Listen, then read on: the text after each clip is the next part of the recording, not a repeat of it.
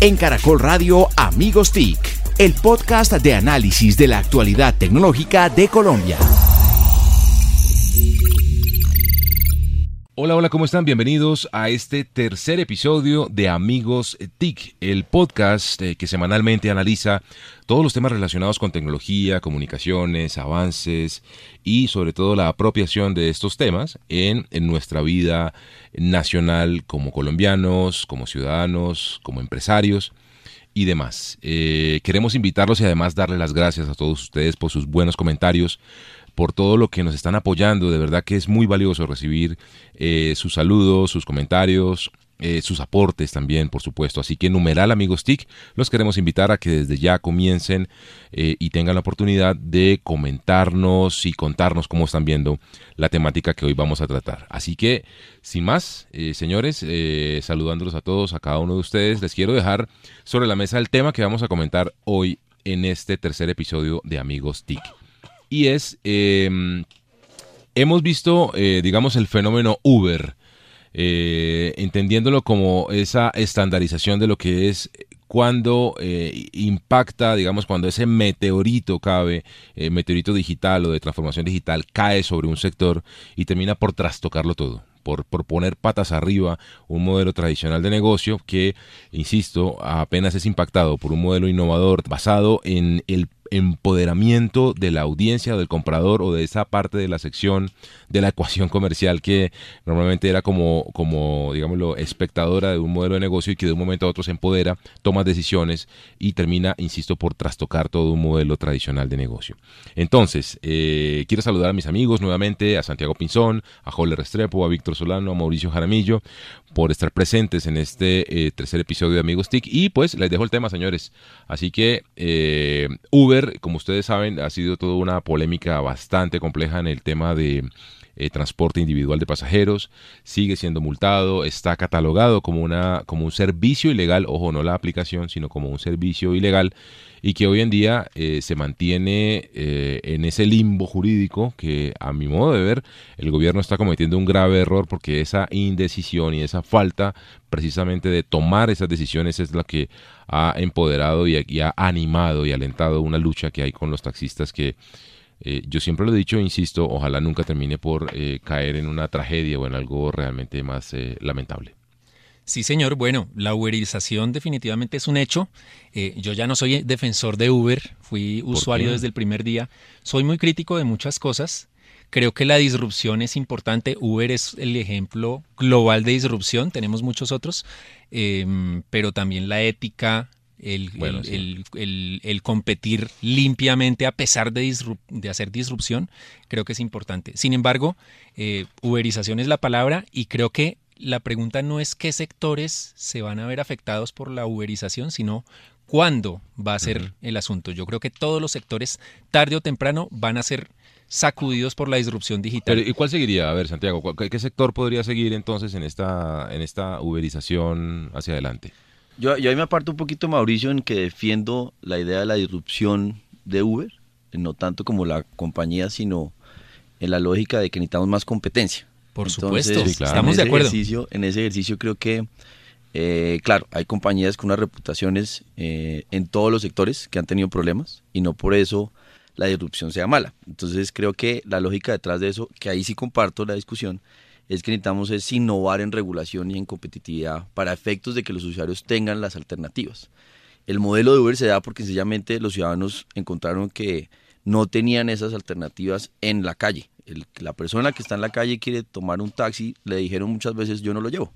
Le dijeron que el servicio no era para ese destino y entonces la calidad, el vehículo, el trato y los problemas que se presentaron.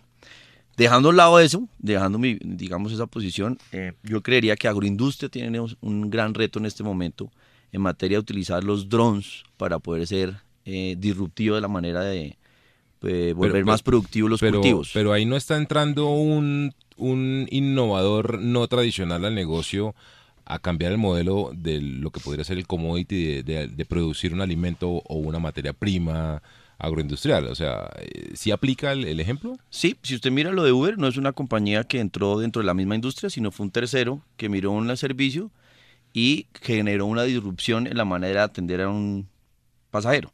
Aquí sería una tecnología emergente, un aparato que se llama dron, que ustedes lo han visto en todas partes, y estaría generando que la agroindustria sea más productiva si dejamos la manera de operar que tradicionalmente tiene en este momento. Sí, pero también en el agro yo creo que si en algo va a haber disrupciones en quitar eh, tantos intermediarios. Y yo creo que ahí la tecnología sí tiene todo para hacer y empieza a haber una conciencia. el problema del agro, ahí está el problema del agro. Y empieza a haber una conciencia muy fuerte de cuánto pago yo en un supermercado y cuánto se le está pagando al campesino. campesino. Exactamente. Y, ahí hay un, una, una, cadena gigante que con tecnología. Que son los que se quedan con la plata. Total. Claro, los, drones es un ejemplo. La otra es el tema de la intermediación, que finalmente es plataformas y otro tipo de soluciones de los teléfonos. Yo creo que es que ahí está, la, ahí está, ahí está realmente el aporte. el aporte, el aporte. y es que el, otro tema es que fíjense que todos los, los temas que hemos estado citando, todos los ejemplos es como esperando, bueno, ¿y cuándo llega el ángel que nos va a romper el modelo para poder ver si el sector puede tener conductas disruptivas. Es que yo creo, Víctor, además que hay sectores como por ejemplo de lo educativo, las universidades, que están a mí me parece, la, sensación que tengo es que están como muy dormiditos eh, en que no, no, como que no creen que les va a caer su Uber pronto o no. Sí, definitivamente. Pues universidades y, colegios, muchos están en una zona de confort, eh, se sienten muy fuertes en, en su mercado. Em, ya de, hecho, pues nos lo decía Diego Molano en, nuestro primer capítulo, esa educación está llamada a un cambio profundo eh, y se empiezan a pensar nuevos modelos. Por ejemplo, ¿por qué no una universidad sin profesores? Y ya existe la Universidad 42 en, en, Francia, la más importante, digamos, en temas de tecnología, más, posicionada en este momento. Un crowding de conocimiento, claro. Exacto. El tema de certificación, pues porque al final vos estás cuatro años o cinco años en una universidad para que te certifiquen que sos ingeniero que sos... O que periodista. Sos Eso es lo que se está pagando. Exactamente, un título. Y, blockchain, por ejemplo, viene con fuerza de pronto a, generar disrupción en, en ese ámbito. Entonces creo que la educación educación sí está llamada muy rápidamente a generar una disrupción fuerte.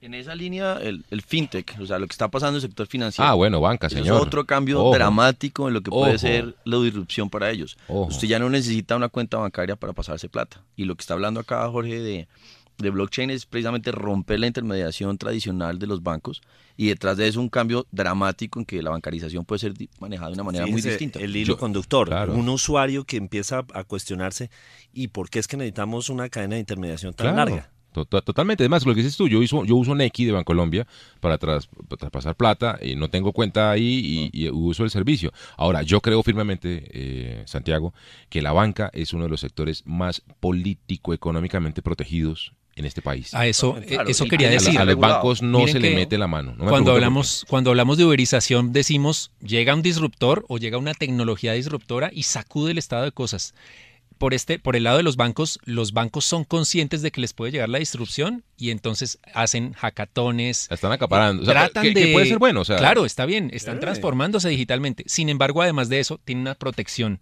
y tienen una cantidad de regulaciones que frenan un poco esa disrupción. Doy un ejemplo. En este momento estoy esperando que me llegue una transferencia de España eh, que por PayPal me tomaba tres minutos y decidieron hacérmela por Bancolombia y todavía no sé cuándo me va a llegar. Pero para Navidad, yo creo. Sí, tranquilo. Por eso, por eso la premisa, la premisa en la discusión debería ser a todos les va a llegar un Uber.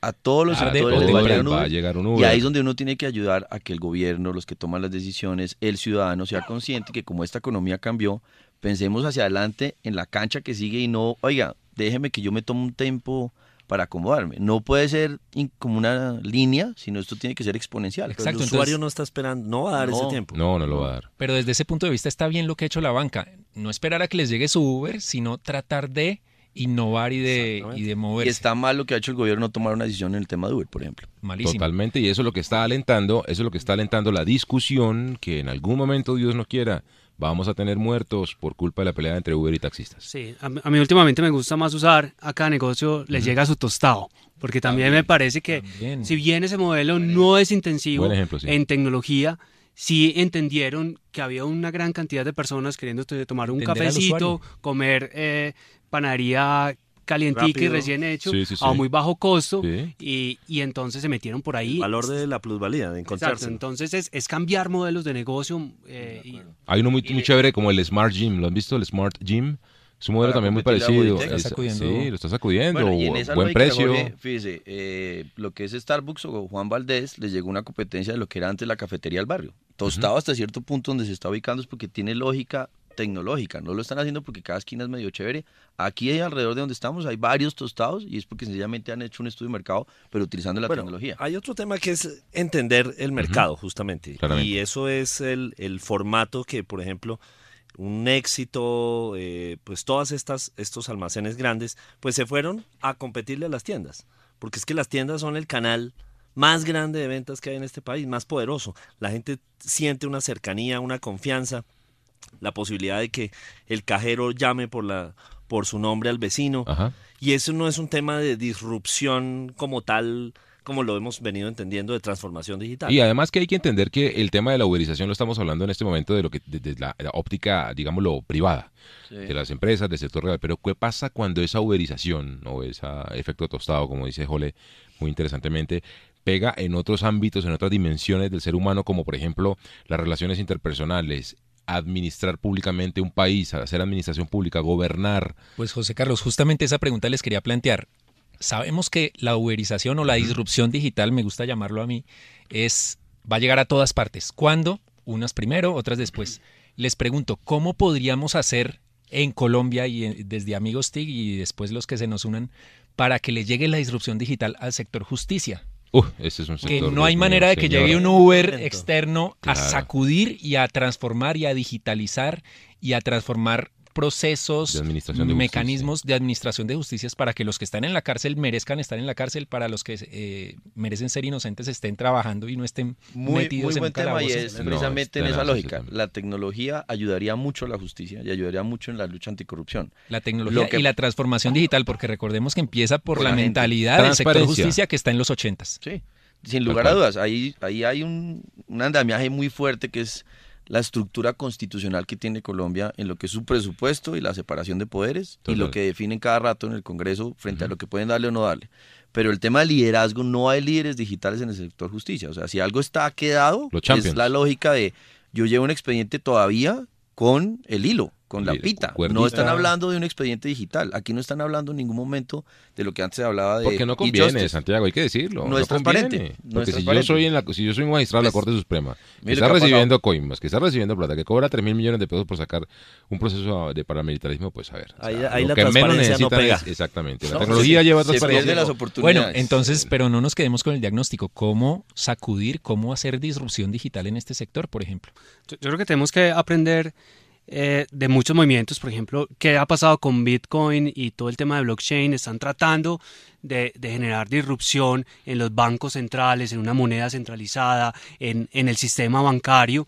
Eh, y ahí, por ejemplo, todo ese movimiento cyberpunk, yo creo que sí tenemos que aprender mucho. Y yo tenía que meter mi, nota, ¿por mi nota punkera, pero, pero todo ese, pero todo ese, todo ese movimiento cyberpunk y, y todos estos movimientos que, que, que mueven, y ahí yo creo que Víctor sí que nos tiene mucho que contar, pero todos estos movimientos ciudadanos que aprovechan la tecnología para levantar la mano y proponer, y, y, si, y si no te escuchan, pues entonces generamos nuestro propio sistema. Ese es el tipo de cosas yo creo que a, a los que estamos llamados.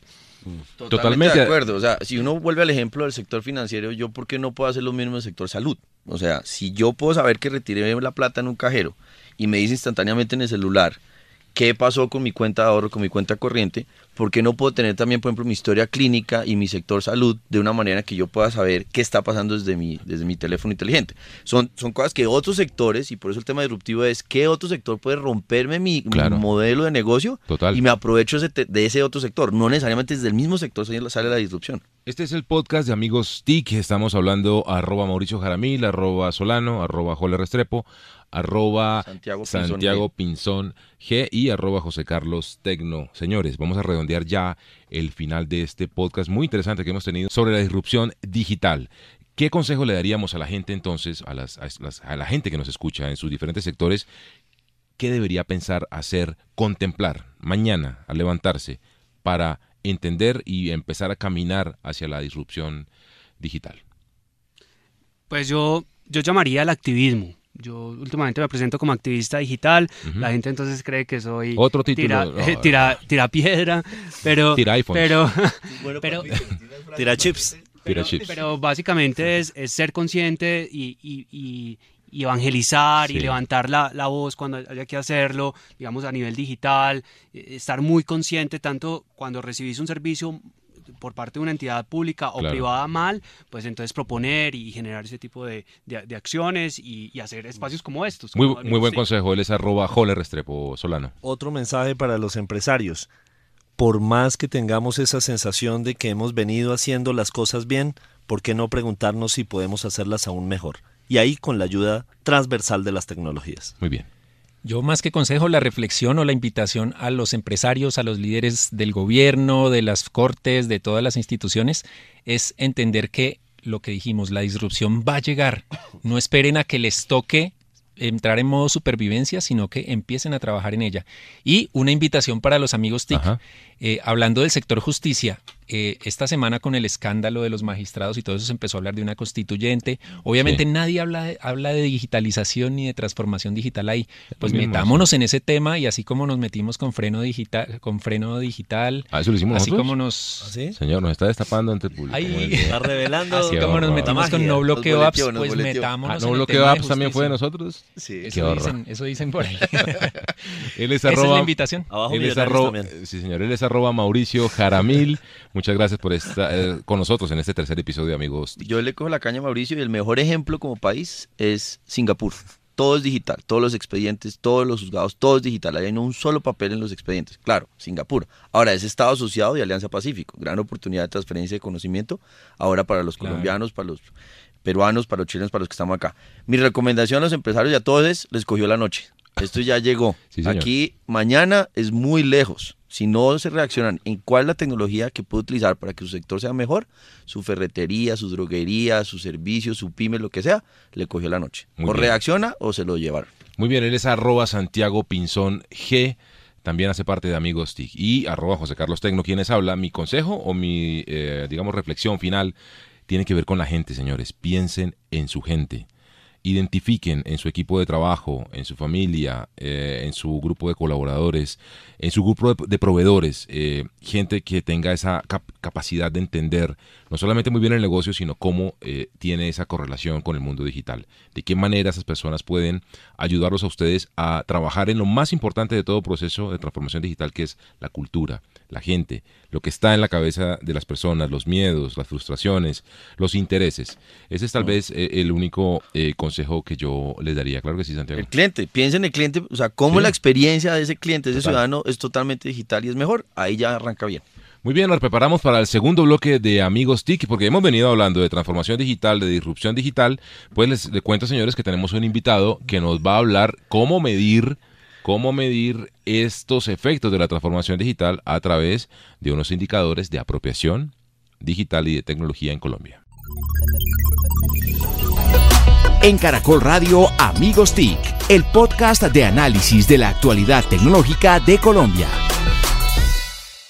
Seguimos aquí en el podcast de Amigos TIC en este segundo bloque en esta edición con un invitado muy muy especial también que ha aceptado esta invitación humilde que le hacemos y que le hemos hecho y que ha venido incluso hasta aquí hasta el centro de grabación del podcast de Amigos TIC en Bogotá, Colombia.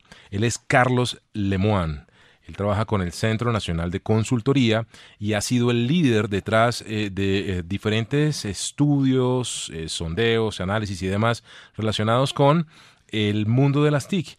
Y en este caso queremos hablar precisamente con un alrededor de un estudio que se llama Apropiación Digital Personas 3.0 eh, que se hizo el año pasado, tiene mucha vigencia y que tiene unos indicadores, o, más bien arroja un indicador muy interesante, porque es, señores que están aquí conmigo en la mesa, una, una conjugación, un promedio entre lo que son los usos de la tecnología y las intenciones que le hacemos o que le damos nosotros, tanto personas como empresas, a estos usos de la tecnología para sacar ese promedio de apropiación o ese indicador de apropiación que es el que en diferentes áreas, y vamos a verlas ahorita con Carlos, nos ubica a Colombia en un punto especial y además con unos retos que es parte del análisis que queremos hacer. Carlos, bienvenido a Amigos TIC. Bueno, muchas gracias por la invitación. Realmente un privilegio estar con ustedes y conversar pues de un tema que, que yo considero hoy vital para el progreso del país y para poner el, acelerador y reducir brechas y, colocarnos eh, en, una senda de... Exacto, de crecimiento y de, desarrollo. Crecimiento, exactamente, y de competitividad sobre todo. Que es lo más importante, tienes razón. Carlos, yo expliqué un poquito como la chambona y muy rápido la mecánica del estudio, de, este análisis. ¿Sondeos? ¿Esto es una encuesta? ¿Esto es qué? Esto es una encuesta, es una encuesta... Eh, la primera cosa importante de esta encuesta es que es una encuesta nacional. Cuando yo digo nacional, hicimos un esfuerzo muy grande de darle sentido a esa, a esa palabra. Es decir, que nosotros hicimos 3.514 encuestas presenciales en todo el país, 60 municipios. El, estudio refleja área rural. Eh, pues porque normalmente casi todos los estudios eh, se, se, refieren a las 15 principales ciudades y, dejan por fuera el área rural donde hay unas brechas importantes en términos de tecnología. Bien. Muy rápidamente, ¿de qué trata esto? ¿Cómo sale este, este nivel de apropiación? A ver, lo primero que todo es, cuando nosotros comenzamos el estudio, comenzamos a ver información y vemos que toda la información eh, gira alrededor de los usos. Sin embargo, vemos que los usos no representan o no, o no nos revelan adecuadamente cuál es la relación que una persona tiene con la tecnología. Es decir, si yo miro el uso de YouTube, pues no tengo certeza si ese señor está usando el YouTube para su playlist en una rumba de viernes o está estudiando ecuaciones diferenciales. Carlos, una maravilla tenerte acá porque desde el lado empresarial a uno le interesa mucho el tema de productividad. ¿Cómo logra uno crecer la economía gracias a la productividad y eso genera eh, todo un desarrollo económico. Cuando uno mira el estudio, encuentra que Colombia, frente a países como Argentina o México o mira otros países de Asia, no estamos mal, podemos estar mejor, pero el indicador le dice a uno que estamos en una circunstancia de darle mayor velocidad. La pregunta muy concreta es, ¿qué tanto estamos asimilando en productividad de las empresas este indicador? Pues eh, el estudio primero no, no, revela, no revela información con respecto a productividad de las empresas. Entonces, digamos que eh, cualquier cosa que diga no es producto del, del, estudio. Lo que sí dice el estudio es que eh, la gente, eh, a ver, cosas importantes, hay 6 millones de personas que se están educando a través de Internet. Sí. Número importante, ¿no? Eh, un dato importante y que sí tiene que ver con las empresas. Nosotros hicimos una selección y, digamos, clasificamos a lo que podemos llamar emprendedores. Y los emprendedores encuentran en la tecnología un aliado y digamos, eh, los emprendedores lo están usando tanto en el back office, en toda la parte administrativa, en toda la parte de, manejo de inventarios y cosas de, estas. Y para ellos la tecnología es como un gran aliado, es un gran punto de apoyo y eh, evidentemente les da unas eficiencias y unas eh, capacidades que seguramente hace unos años eran era mucho más difíciles de, tener. Mm. Carlos, eh, la convivencia entre lo, lo tradicional y lo digital, pues uno pensaría que hay cosas bastante obvias. Es decir, enviar correo, pues somos una sociedad que le apostó a, a dejar abandonado el correo epistolar tradicional, pegue con babas las, las estampillas. Eh, y entonces obviamente el correo electrónico es muy fuerte en lo digital. Pero hay hallazgos que ustedes hayan hecho que digan, wow, increíble que a estas alturas todavía estemos haciendo esto solamente por la vía tradicional. Pues, a, ver, eh, yo creo que la, las, digamos que donde hay un gran, digamos, eh, una gran distancia, una gran brecha es en las transacciones bancarias. Y, me explico, porque las transacciones bancarias o digamos el, mundo financiero ha hecho un esfuerzo gigantesco. Eh, tiene de hecho en su escritorio una serie de, innovaciones, pero que la gente aún no, no puede asimilar o no está eh, en disposición o, capacidades para asimilar completamente. Sí, ¿Atribuye como un tema de confianza?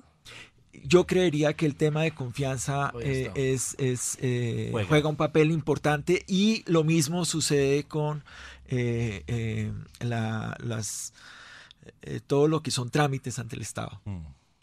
Y estoy viendo que la televisión, por ejemplo, también tiene un altísimo componente tradicional y muy, muy, muy bajo digital. Sí, pero, pero nosotros, como, como ya habíamos hecho varios estudios, eh, pudimos o, hicimos una, un pronóstico con los estudios anteriores y vemos que, que va a haber una explosión importante eh, en lo que es en la transformación de la televisión. La televisión eh, va o sea, va a crecer drásticamente en, el, formato digital, como lo estamos viendo con, todas las transformaciones, todas las eh, formatos OTT, los Netflix, los HBO Go, eh, bueno, Caracol Go, bueno, en fin, ahí están todos. Carlos, el indicador que ustedes crearon eh, dice que Colombia tiene el 0,24 en, en, ese, en ese índice. Otros países como México 0,21, Estados Unidos el doble o casi el doble, 0,42. Em, ¿Qué significa esa cifra? ¿Es muy bajo? ¿Es lo que un país como Colombia podría esperar? Yo, creo que estamos bien, o sea, a, ver, la primera, a, mí me encanta, eh, nosotros como país eh, eh, tenemos que relacionarnos con los números de una manera mucho más tranquila, es decir, e, esa historia alrededor del vaso medio lleno y medio vacío, mm. pues digamos que no es muy útil, lo que es útil es, si queremos el vaso lleno y lo tenemos en la mitad, pues hay que Terminar de llenarlo. sí. Eh, en ese sentido, el indicador que estamos en punto 24, ¿sí? lo que quiere decir es que hay, hay una brecha o hay un espacio de crecimiento enorme, es decir, lo que hay es oportunidades y retos. ¿sí? Ahora, eh, evidentemente, respecto, por ejemplo, a Holanda, que es exactamente pues casi el, doble, sí que eh, o, al Reino Unido o Estados Unidos pues, pues obviamente pues estamos pues abajo, pero, pero digamos con México estamos mejor que México. Estamos, mm, eh, pues Argentina y Chile pues tienen un, indicador un poquito más, más alto, pero no, no es importante. Ahora, eh, Bogotá tiene un indicador importante. 0.38. 0.38, es decir que estamos ya a, niveles... Eh, Sí, Bogotá, por ejemplo, tiene una explosión en educación virtual, en transacción, en e-commerce, en todo que, hace que, que, eh, lo digital en Bogotá haya crecido y no solo en, las ciudades, digamos que hay una brecha, eh, hay digamos un crecimiento en todo lo digital importante. Nuestro querido Jole Restrepo, el pelado del grupo de Amigos TIC, señor. Muchas gracias.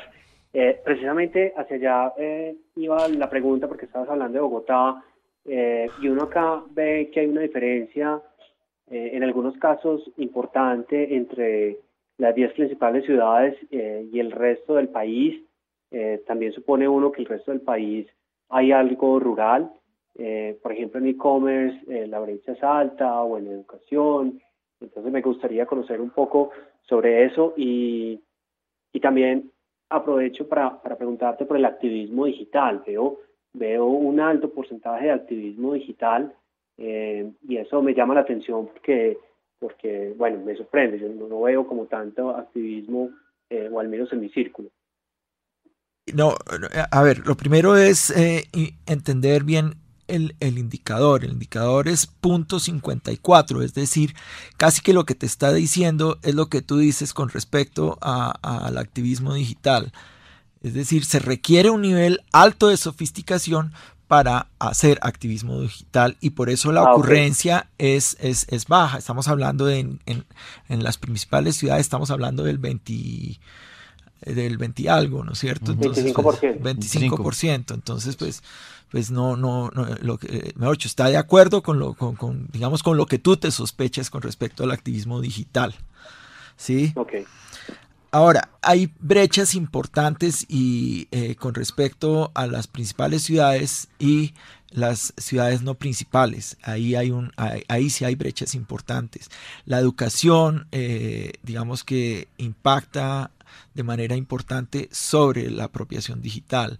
Eh, los estratos altos, pues digamos que, también tienen un nivel de apropiación más alto, pero lo que uno sí puede ver es que, por ejemplo, fenómenos como eh, el e-commerce o las transacciones están presentes en todos los estratos, en todos los niveles de educación.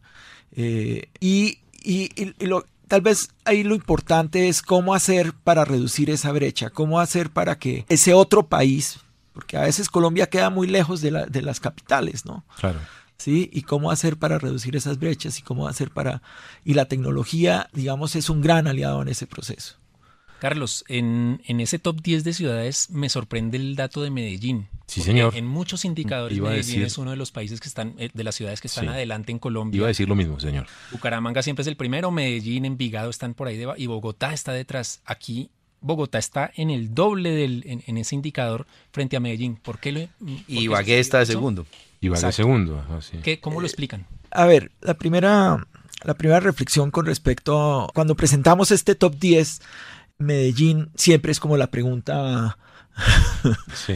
con la que nos encontramos. Creo que hay, hay dos cosas. Medellín hay que reconocer que ha hecho un gran trabajo eh, en términos de innovación y, digamos, su personalidad pública como ciudad sí. es reconocida en el mundo entero como una ciudad innovadora. Así es. Esto no necesariamente tiene que ver con apropiación digital, esa es la, la primera reflexión. La otra, o la reflexión más importante, es que Medellín tiene una vocación industrial. ¿Eso qué quiere decir? Que de alguna manera los emprendimientos y las necesidades digitales, de alguna manera las consume el la misma ciudad. Es decir, nosotros cuando presentamos este, este top en Medellín Digital, ellos dicen, digamos, los emprendimientos, los startups, no nos duran lo suficiente porque la misma ciudad se encarga de, de absorberlos y entonces pues no, no crecen. Yo te quería preguntar, Carlos, ¿qué aprendizajes les dejó esta, esta encuesta del 2016 que quieran depurar, optimizar, mejorar para la versión de, del 2018? Hay que entender que, o hay que asimilar que esto de la transformación digital es una cosa de personas, es una cosa de, de, de humanos y no de, de tecnología o, la, o, de la herramienta. Uh -huh. En ese sentido, eh, me parece fundamental a asimilar como, como una manera de ser arriesgada, eh, de probar, de, innovar. Y, y, en el caso de un país como el nuestro, donde pues es, es, un país en, en, desarrollo, podemos mirar eh, mercados más maduros e imitar. En la medida en que uno imita, aprende y, y va uno, el, el, el país va encontrando su voz en ese, en ese camino.